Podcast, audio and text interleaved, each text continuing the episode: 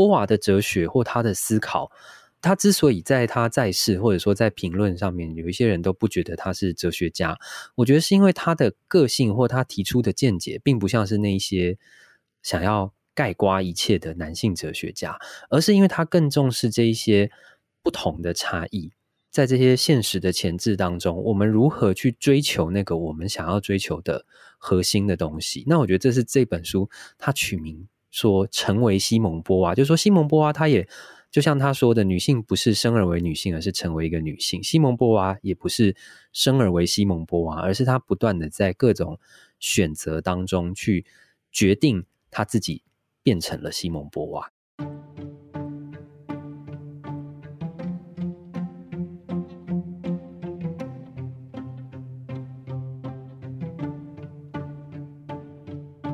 当我们谈论新闻、性别、关系、正义、公平，我们谈论的究竟是什么？在这个资讯爆炸却真伪难分的时代，我们自己传播出去的是反刍后的深思，还是另一种版本的谣言？欢迎收听《迷诚品 Podcast》，Truth or Bias，真相或偏见特别企划，让我们一起打开耳朵，听见更多元、更明晰的思考之声。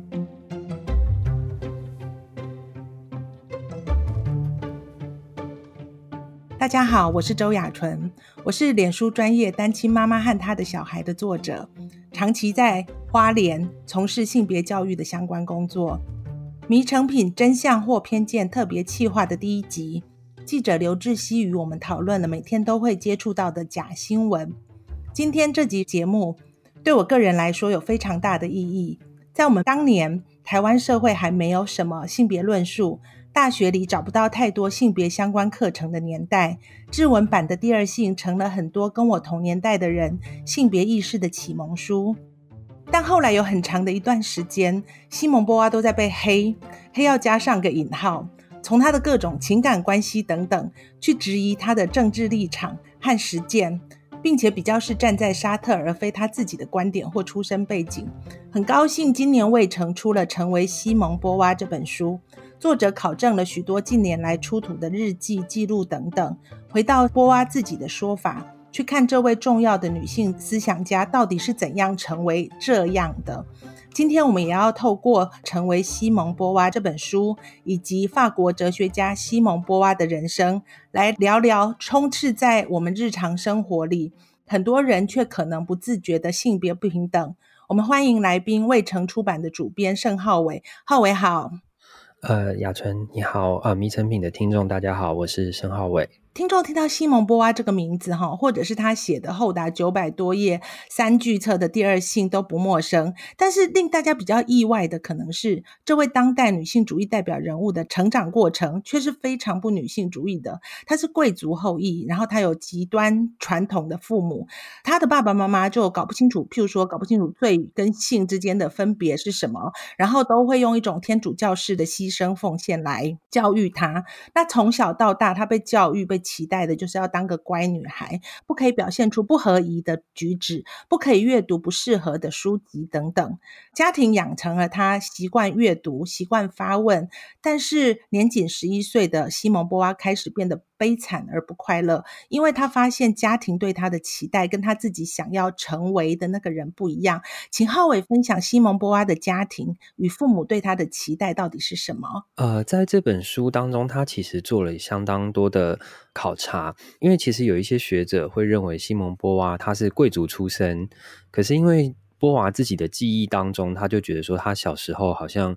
呃有记忆的成长历程都是比较贫穷贫困的哈，那所以这个作者他就有特别去考察，就发现说，诶，确实他们是。如果你以身份来说，他可能算是呃某一种阶级的贵族哦。可是因为刚好波娃他在呃年幼的时候也碰到那个时代，就是第一次世界大战，然后社会相当的动荡。那另外一方面也加上就是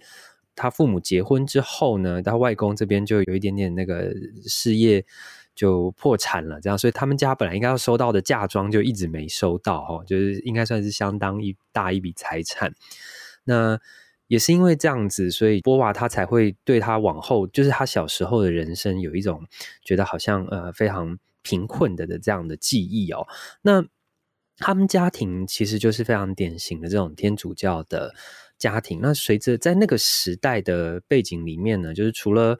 他们有这种宗教上面的要求之外，那他的阶级其实还有整个社会的氛围，其实都让他们有一些呃观念。那这种观念可能是我们今天比较不那么熟悉，或者说已经忘记了。就是我自己在编这本书的时候看到这一段，我有点讶异哦。就是他说他爸妈从小把西蒙波娃送去一个呃学校啊，他读书啊、受教育啊、阅读啊等等的，然后培养出他对知识的喜爱，但是。呃，其实他爸妈又对于这件事情，取得学历这件事情呢，视为是一种他们的失败哦。因为他书上这样写，他就说，如果他们拿到那份嫁妆，哈，就是刚刚说那份他外公应该要给他呃父母的那份嫁妆的话，那波娃呢，他就可以追求一桩好亲事，而非一份工作哦。那就是其实这些法国的布尔乔亚家庭呢，他们都希望女儿是可以嫁一个。好对象的，他们之所以受教育呢，是为了要让他们有成为一个体面的、知书达理的女性。但是呢，这个书上的叙述我觉得非常有意思。他说，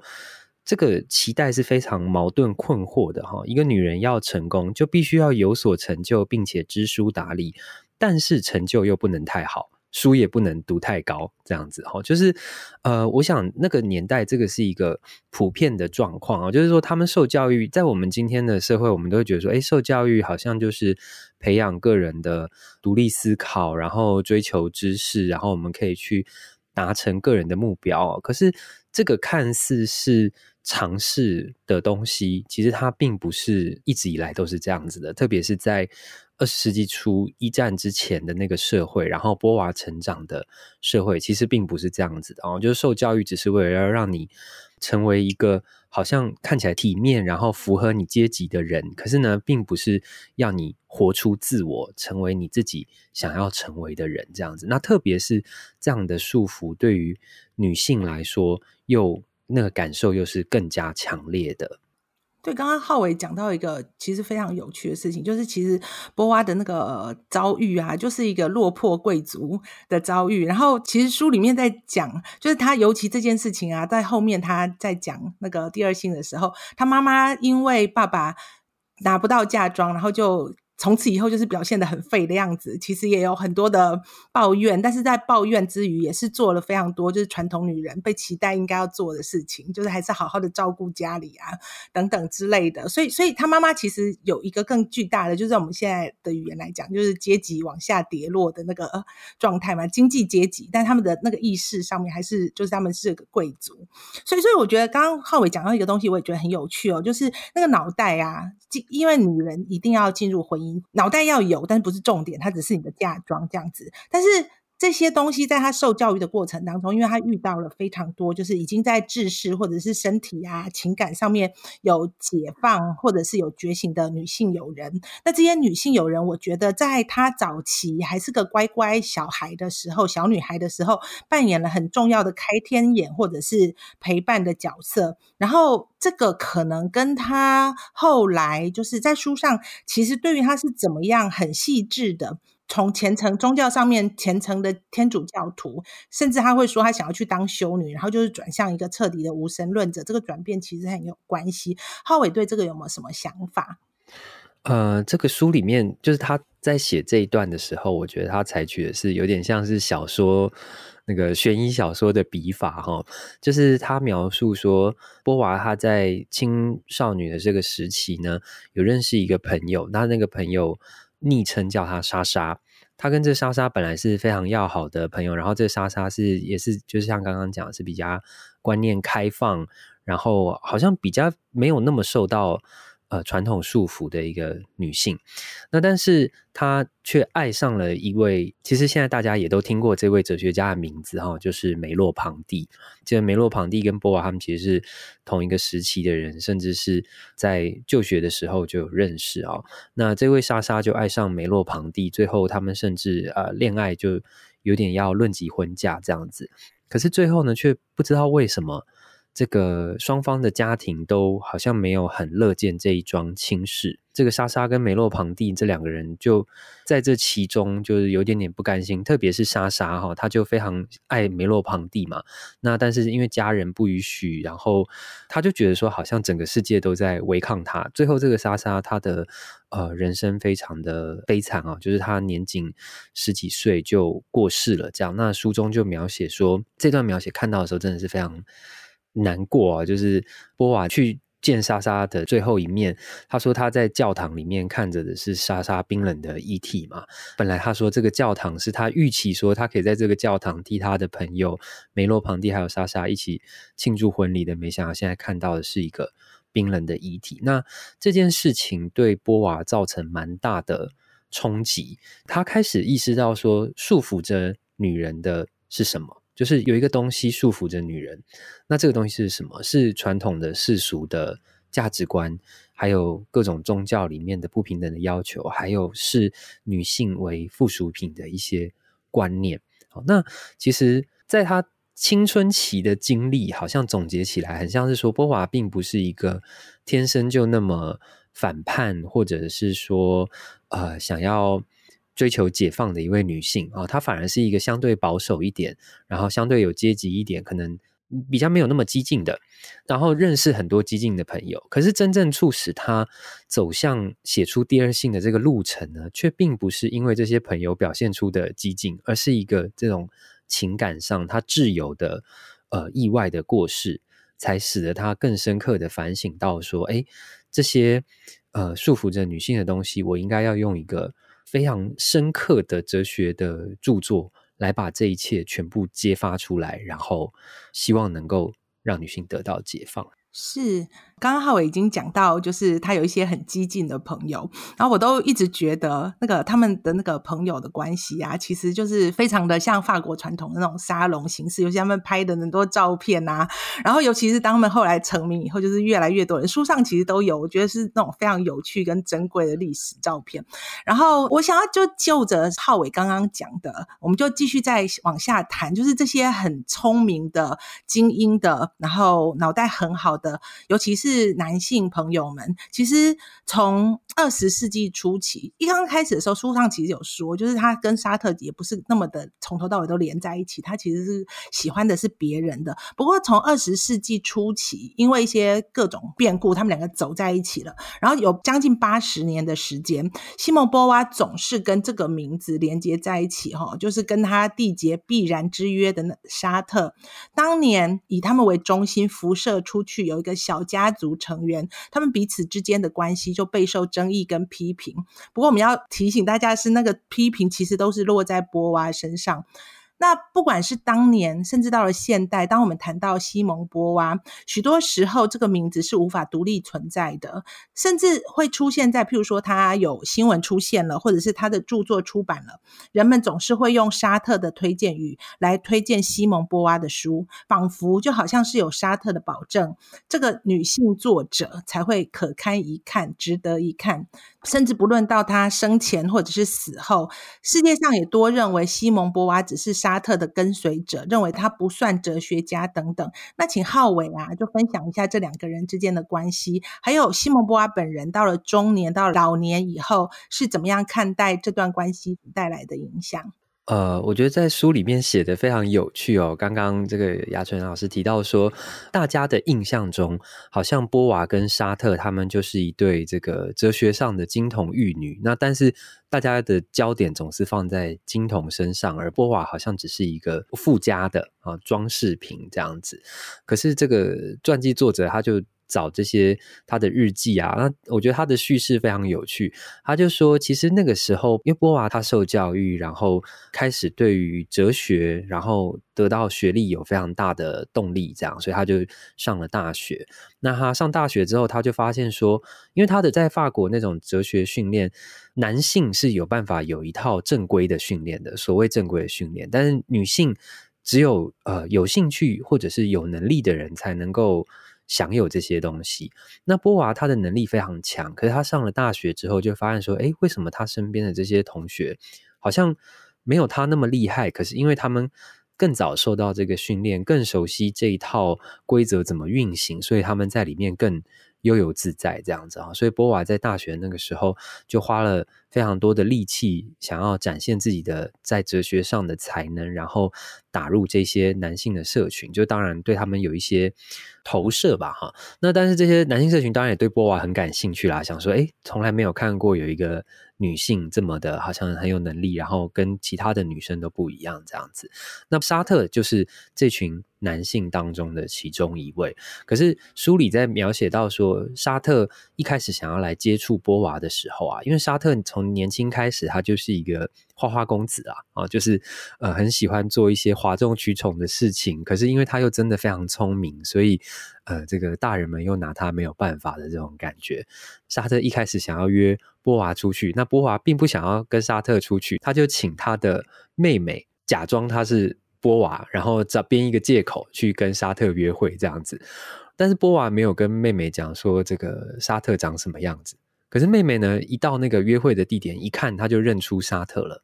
啊，他就去找沙特，然后沙特也会觉得很奇怪，他说：“你怎么一看就认出我是谁呢？”传记的作者他就写说：“因为沙特啊很矮。”而且很丑，就是 一个那么矮又那么丑的人，只有就是在在那个约会地点，只有一个这么又矮又这么丑的人等在那边。那这个人想必就是沙特哈。那可见得，嗯，一开始其实波娃对沙特，当然你可以说这是有点以貌取人了哈。不过沙特的个性感觉也不是那种非常。惹人喜欢的哈，他就是喜欢惹人注意这样子。可是他确实有非常大的才华。一开始波娃是没有意识到这件事情，可是后来随着他们的相处，他们开始有了思想上的交流之后，波娃才开始觉得说，哦，沙特是他人生中很重要的一个挚友跟伴侣。可是这个挚友跟伴侣在书中不断不断的提到一句话，就说他说波娃认为沙特是他思想上。无可比拟的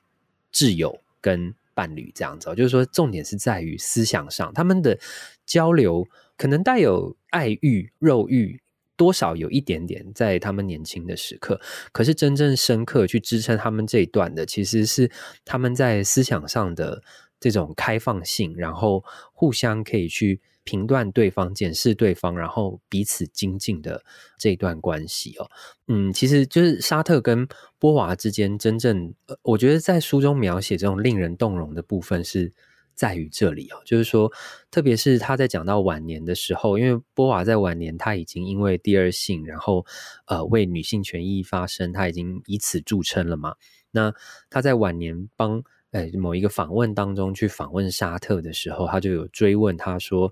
诶，我都讲得这么无懈可击了，你怎么都还没有来帮女性说一点话呢？”哈，然后就是有点讲的沙特无言以对哈。但是沙特到最后只好讲说，他可能是因为他的人生童年的经历的关系，使得他对性别有点阴影这样子哦。那就其实我觉得看到这边蛮有趣的，就是说。啊，很多时候思想家的那个思想啊，就是我们在讲他们这些哲学啊或理论的时候，都是偏向比较呃理性客观的层面。可是这些理性客观的想法思辨，其实都是出自于他们的生命经验哦。那正是他们的生命经验，然后他们所处时代面临的这种呃时代还有社会的限制，造就了他们在思想上的。成就，我觉得刚刚浩伟讲到一点，其实 我看书的时候啊，波娃一直不停的强调，是他跟沙特的关系之所以不能够取代，是在脑袋层次的问题嘛。但是其实他在日记里面一再一再的会跳出来，不停的去说的是，他跟其他人之间在纯粹的身体的感官，但是那个纯粹身体感官也包括对于彼此的知识上的兴趣等等，就是那个肉欲的投射，其实是。转向其他人的，然后我那时候看了这么多这么多人对于其他人的描述啊，我心里想说，哎，波娃当初会愿意跟沙特缔结这个约定，就是我们两个人是永恒，其他就是临时的。跟他很清楚的意识到自己身体的欲望，其实应该是有很大的关系吧。可是这个东西我就会拿过来，就是里面也一直不停的讲到，就是他公开的回忆录跟他的日记，其实有非常非常多不一致的状况。就除了要保护其他的当事人，因为其他当事人都还活着嘛，然后甚至他自己啊，在很多公开场合也会用自谦或者自贬的方式去暗示自己不如沙特。那其实后面也是造成一些影响，就是你自作者自己都说自己不如对方了，那当然我们就接受你这种说法，就是你就是不如对方啊。可是这种不一致啊、不坦白，就除了在创作跟学术上，其实你会看到在身体跟情欲上面也常常都是这样，不同文本的叙述之间常常会显露出这样子的状况。那我会在想啊，就是对比。成为西蒙波娃里面很像浩伟刚刚讲，就是里面的哲学家就不是那么的理性，是充满了就是是一个人的样子，在这里面所揭露种种的人生历程，我会觉得他是不是第二性就不只是觉醒而已了，不是身为一个，而是他的挣扎也是在里面的。对啊，我想一一定是这样子的哦，就是。波娃他在书里面有提到嘛，哈，就是说他在思考他的这些人生问题。如果他是哲学层次的，他可能就写成像是第二性这样子的论著；那如果是更加私人或感性的，他可能就是写成小说啊。就是其实波娃虽然我们熟知他是以他的第二性著称，可是事实上他在他活着的那个当代，他可能更多是一个女性作家，然后他写了非常多脍炙人口的。作品哈，就是书中有提到他那个时候书的那个销售量啊，我觉得现在看来真的也是哇，非常的可观哦。就小说都是出版就卖个几万本这样子，然后还获得龚古尔奖哦。其实我也觉得蛮有趣的，就是诶，这个西蒙波娃，大家从小就大概都听过这个名字，然后好像都知道他做了什么样的重要的事情，那他变成一个。呃，具有象征性的 icon，那不管是喜欢他也好，或者是像刚刚前言讲，然后就是挂号的这个黑他也好，哦，但是无论如何，就是大家都知道他。可是看了这本传记之后，就觉得说，诶，这个知道其实好像又不是真的那么知道。就是比方说台湾的，我们就不太知道他出版的这些小说到底写的是什么。或者是说他在第二性之外，他其实还写过一些其他的论著哈。那这些论著其实也都是到非常晚近，像前几年才有那个他的《论老年》的翻译，那都是到晚近才开始被引进的。那我们才真正好像理解到说，哦，这样子的一个人，他为什么会诞生他这样的思想，其实必然是跟他的生命经验还有那个处境是有所关联的。我跟浩浩伟讲，就是其实台湾或者是其实说穿了，就是英语世界的听众或者是读者们，之所以会对于西蒙波娃有一个好像仿佛是那种一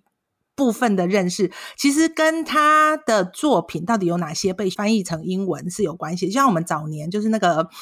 第二次出版《第二性》之前，其实是用英文版的。那我们在书里面又看到说，英文版其实是被大幅的删减，都是他很强烈的强调，就是他要留下来部分。就他在英文世界里面的出版啊，通常都会受到当时的男性编辑，就是他们爱删就删。可是他是一个相对来说比较有英文能力，就是相对于沙特来说，是一个比较有英文能力在沟通。那这件事情啊，就其实这本书的作者还蛮有趣，他常常会用一种就是很细微的、很酸的话。去酸 沙特，比如说沙特在美国交女朋友的时候，那个女朋友她会说法文，然后他就打一个括号写说，这对沙特来说非常的重要。我觉得这真的很有趣，就是他们有很大张旗鼓的批评他，但是他在一些小小的地方，就是表现出他的那个酸意。那我觉得这这件事情很有趣哈，就是包括语言，你到底要被。这个不同语言的世界，什么东西引进来，然后要介绍你的哪一个部分给大家？其实，在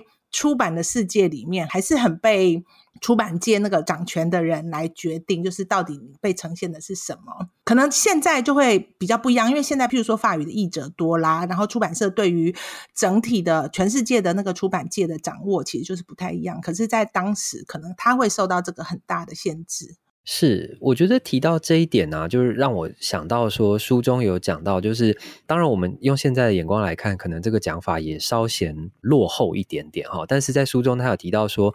呃，男性哲学家他们都很喜欢用一种盖瓜式的，然后非常 general 的方式，好像要认为说一个概念它就普世通行这样子。可是像波娃，因为她的女性的身份，她就会一直意识到这些男性哲学家声称是普世的、普遍的的东西。其实并没有那么普世，并没有那么普遍。像刚刚提到语言这个状况也是，就是一本著作，可能我们会以为说，呃，它翻成英文版，它可能就跟原本是一样的。可是我们大部分的时候，我们不会注意到说，哦，原来它在翻译成英文版的过程中，有这么多的删节、删改，使得大家对它的印象是不一样的。呃，书里面有提到说，波娃他虽然。第二性，他讲的是女性，可是他到美国去之后，或者是他更晚年，他到日本去，然后到中东去，其实都看到各地的女性，因为国籍的关系，他们也面临着不同的、不太一样的处境。那他意识到这一些之后，他并不是要用他自己建构起来的这一套哲学或理论去。套用在他们的身上，反而是觉得说，诶，他从这些不同的处境去修正他自己原有的想法，然后去提出一些他要怎么样调整他的理论的框架的这样子一件事情。就是我觉得我们刚刚一直在讲说生命经验，也就是这么一回事哦。就是哲学或者是说理论，它往往是一个。我我们会觉得那种话语是非常普遍性的，比方说人权，它是不是普世的呢？平等是不是普遍的呢？自由是不是普遍的呢？我们当然直觉都会认为说，哦，对啊，这个很棒、很好、很普遍。可是真正困难的就是在于说，当它要落实到现实当中的时候，就会因为地区、因为文化、因为每个人的经验，或者是甚至因为一些情感，而对这些东西有不一样的理解，或者是有不一样的展现。那波娃的哲学或他的思考，他之所以在他在世，或者说在评论上面，有一些人都不觉得他是哲学家，我觉得是因为他的个性或他提出的见解，并不像是那一些想要概括一切的男性哲学家，而是因为他更重视这一些不同的差异，在这些现实的前置当中，我们如何去追求那个我们想要追求的核心的东西？那我觉得这是这本书他取名。说成为西蒙波娃，就是说西蒙波娃，她也就像他说的，女性不是生而为女性，而是成为一个女性。西蒙波娃也不是生而为西蒙波娃，而是她不断的在各种选择当中去决定她自己变成了西蒙波娃这样子。真的超级同意，就是大家都会用一个好像固定了的。眼光去看，就是这个人就是这样。但是你从《成为西蒙波娃》这本书里面，你就会看到他的那个自省、跟反省、跟一直不停的去反思他过去。就是你很少看到一个作家，就是在在世的时候就写了这么多的回忆录。就通常回忆录就是一本打死，但他不是，他就是一直不停的往回去回看他自己的人生到底是怎么样。所以我想要再拉到另外一个主题，就是有一些很永恒，或者是我们会把它视为一个普世概念的。思想或者是哲学理论等等，这也是西蒙波娃人生当中一个非常长久以来要在面对或处理的课题，就是爱是什么？是不是所有爱的付出都会变成牢笼呢？这个问题确实就在这本传记里面呈现哦，是他呃思索非常久的问题。那这个问题一方面是他跟沙特之间，他们是一段非常开放的开放式关系哦，然后。走在嬉皮的前面，比嬉皮更 更早之前就开始会讲说，就是做爱不要打仗哈，这样子哦，就是可能用比较泛道德的眼光，就觉得说啊，这是一段好像非常乱哈，当然这乱要加挂号的这个情欲关系。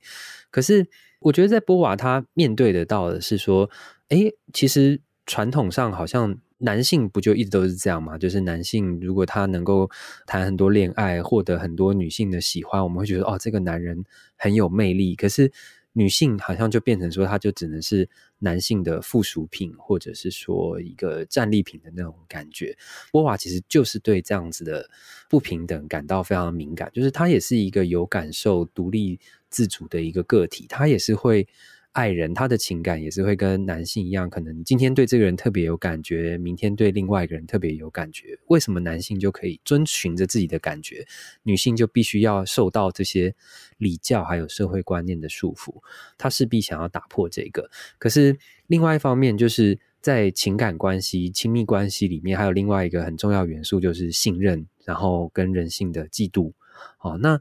在这本书里面，他就一直呈现说，波华并不是没有犯错，在这样子的这种开放式关系的实践里面，他并不是没有犯错，只是说他一直确实在自省，在自问说，诶，我这样子是不是对于关系中的其他人造成了迫害，或者是说会不会这样其实是不好的？我觉得大家会对于这种呃开放式关系一个负面印象，可能是在于说那个自由。到最后会变成一个借口，就是我想要干嘛就干嘛的借口。可是，在波娃的思索里面，他一直在思考是说，哎，真的是这样吗？为什么我的选择如果可能对别人造成一些伤害的话，那我这个选择是正确的吗？我觉得这个书里面呈现的有一个面向是这样。那还有另外一个面向，就是刚刚呃雅纯问的这个问题啊，就是爱是什么？然后是否所有的爱付出都会成为牢笼？这个问题也跟他的家庭有关，特别是他的母女关系啊，就是他妈妈呢对他付出非常多，波娃也有感受到。可是他妈妈在付出的同时，也对他有很多的要求，就希望说他能够做一个传统观念当中要求的或希望的的一个这个乖女孩，然后知书达理，嫁一个好人家等等的。那波娃她其实。一直她在追求的就是这种自由、自主，然后独立。一方面，他感受到他妈妈对他的付出跟爱；可是另外一方面，他也感受到这种爱就是啊、像牢笼一样让人窒息啊。其实我觉得这个在我们今日也会有很贴近的体会啦。就是我们常常听到这个父母或者说长辈或者什么说：“哎，我这样是为你好啊，对不对？”就是。我是为你好，这句话好像就变成一个咒语，你就没有办法去对他所做的任何事情表达任何的意见或者是感受。所谓的“我是为你好”，这样是爱吗？好，那我觉得波娃其实他在思索的是关于这样子的一个课题啊。那透过这本传记，我自己是看到，觉得说，当然他的答案，我觉得不会是唯一的一个答案，也不会是。最正确的一个答案，我想波娃本人也不会希望说他活成一个标准答案。可是我觉得他的思索跟他的经历，就是是可以给我们一些参考的。我觉得刚浩伟用妈妈来举例，其实真的对我来说很有趣，而且很重要，因为大家都会把那个焦点啊放在波娃跟他的重情人之间，就是他们之间是彼此如何的喜欢啊、挑逗啊，然后到最后因为种种不信任产生的不愉快啊、伤害等等。可是其实那个背后那个母女关系，在西蒙波娃变成他现在这个样子，在看到那个。女性在整个社会结构当中到底面临什么样子的状况？这真的是一个就是很少被提及，然后常常会被忽略的一个关键哦。而且后面其实他说一个，就是他在书里面有写，就是他到了年纪比较大的时候，他妈妈想管他也管不了他的一个很重要的关键点，就是他是他们家的经济来源，对对对，就是会赚钱的人。就还是会讲话比较大声，他妈妈也没有办法，就拿钱的人手比较软，所以这件事情其实也是启发我们。就是我觉得，包括就是我们一直批评他，那如果我们再把那个爱呀、啊、再拉回一点点，就是我们常常还是很喜欢去讲说，就是他们对于其他人，沙特跟波娃对于其他人造成很大的伤害，尤其里面很多人是他们的学生嘛，然后会暗指就是波娃就把他的学生就送到沙特手上等等之类的，就是这些伤害。爱啊，其实，在先前就波娃，其实他后来的自我反省很少在公开的被提及。然后我我觉得，其实现在是有语言来说这件事情的，就是不管是老师的位置，或者是老师本身所有拥有的知识，对于学生来说，就带有很强烈的性吸引力跟魅力。这件事情来说，其实就是权力跟权势。而且，其实两个人呐、啊，以现在来看，真的有一点点恐怖情人的味道。就是他们对于那个纠纷的处理呀、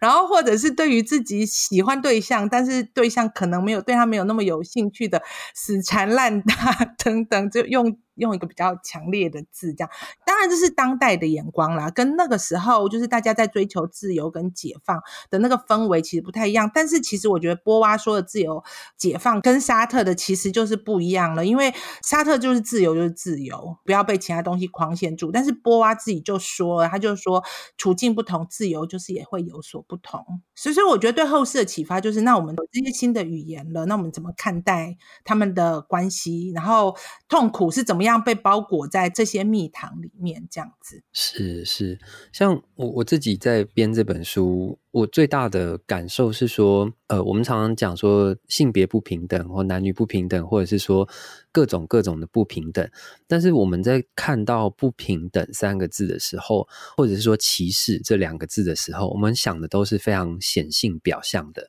就是啊，我对你比较好，我给你一百块，我给你五十块。那这样当然是明显的不平等，或我对你态度很好，我对另外一个人态度很差，这当然是很明显的歧视。可是我一直感觉到说，这本书他写出的是一个深层的不平等，就是说，对沙特来说，他在思考自由的时候，他可以不用顾忌任何其他事情。去思考自由，可是当波娃在思考自由的时候，他当然也可以不用顾及其他事情。可是呢，他的性别或他的处境、他的生命经验，使得他必须就是得要多想一下，说：诶，这样可以吗？这样对吗？女性真的是这样吗？就我会发现说，这本书里面他写到的这个所谓的不平等，其实是非常幽微的这种内在的，它不是显性的不平等。可是其实这种不平等才是我们今日。普遍存在的，就是说，有些人会觉得说，哎，男女已经性别非常平等啦。可是我相信女性一定也不会这样认为哦。这其实是因为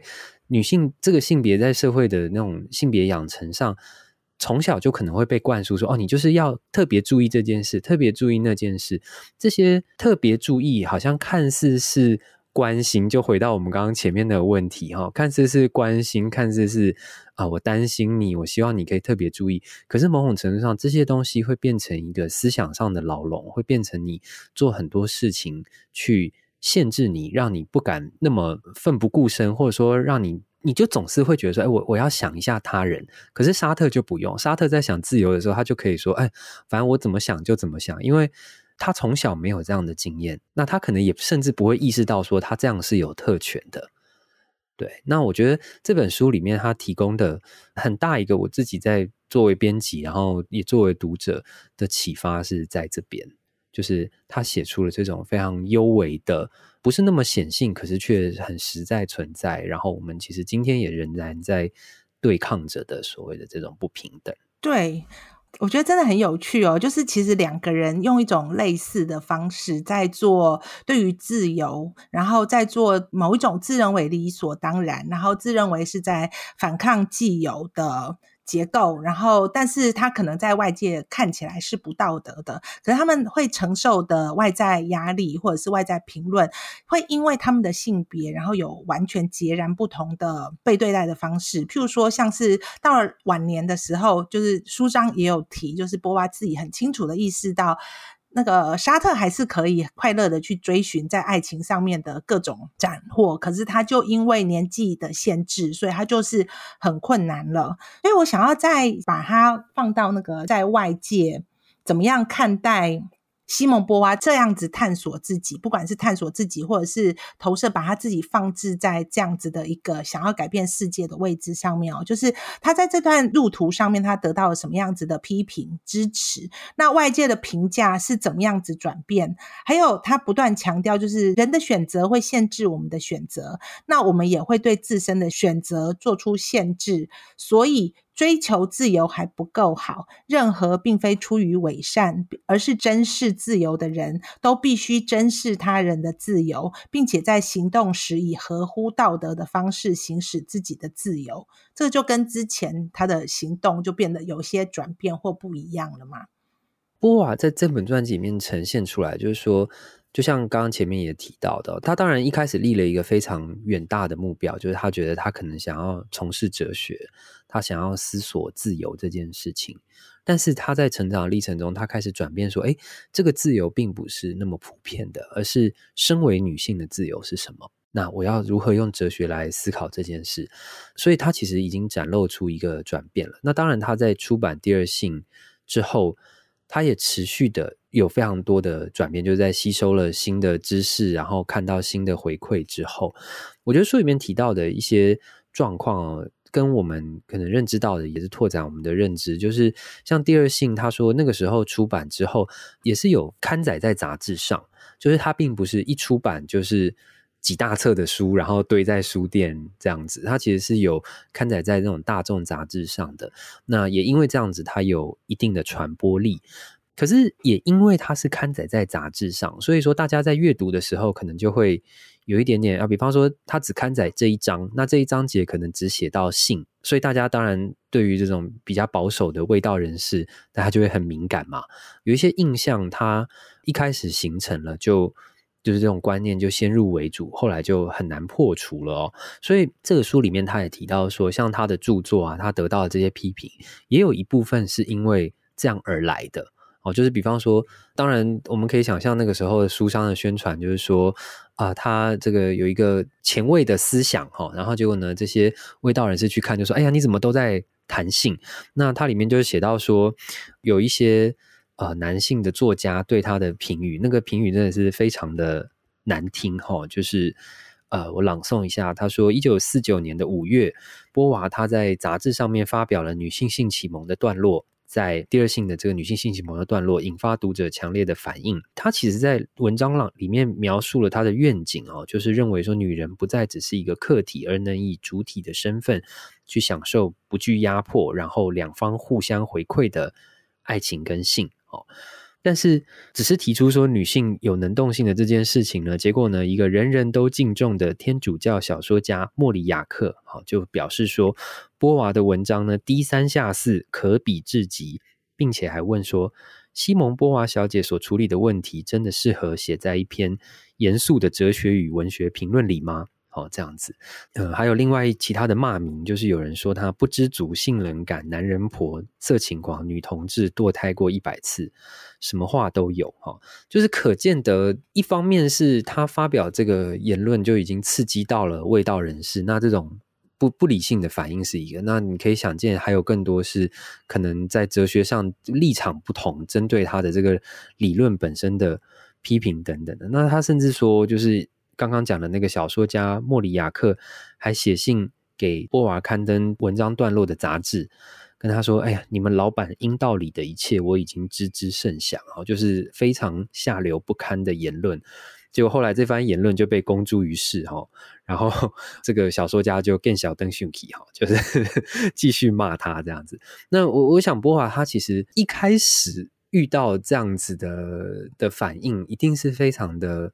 震惊的，然后书里面没有特别描写说他对那个当下的立即的反应，可是他就描写说他很在意啊，因为当然一定社会上这种批评非常强烈。那可是呢，他也说到说波娃收到非常多的回馈，因为第二性出版之后，他说大概有上万个女性读者，就是读完之后都有写信给他，而波娃他收到信都有一一回复。然后请这一万多个读者跟他们讲说，你们把你们自己受到的不同的经验都回馈给我，你们要把你们自己的经验、自己的声音说出来，哦，这才是他的呃这个著作想要达成的东西。这样子，那我觉得这个书的出版造成的冲击，然后他受到的回馈，其实是非常，我怎么说，有有点难以一语概括吧。哦，就是他投出了一个很强大的能量，那当然他也受到了反作用力。那书里面也提到说，在另外一场的这个电台访问，那主持人就问说：“诶，你受到这些攻击怎么办？”好，那波娃他就说：“说在法国，只要提到女人，大家就会立刻联想到性，可是这个不是我造成的啊。”然后他说：“我的书里面有一千多页，那讨论性的段落其实很短，但是多数的评论都只针对这个段落。”然后他认为说，这些东西，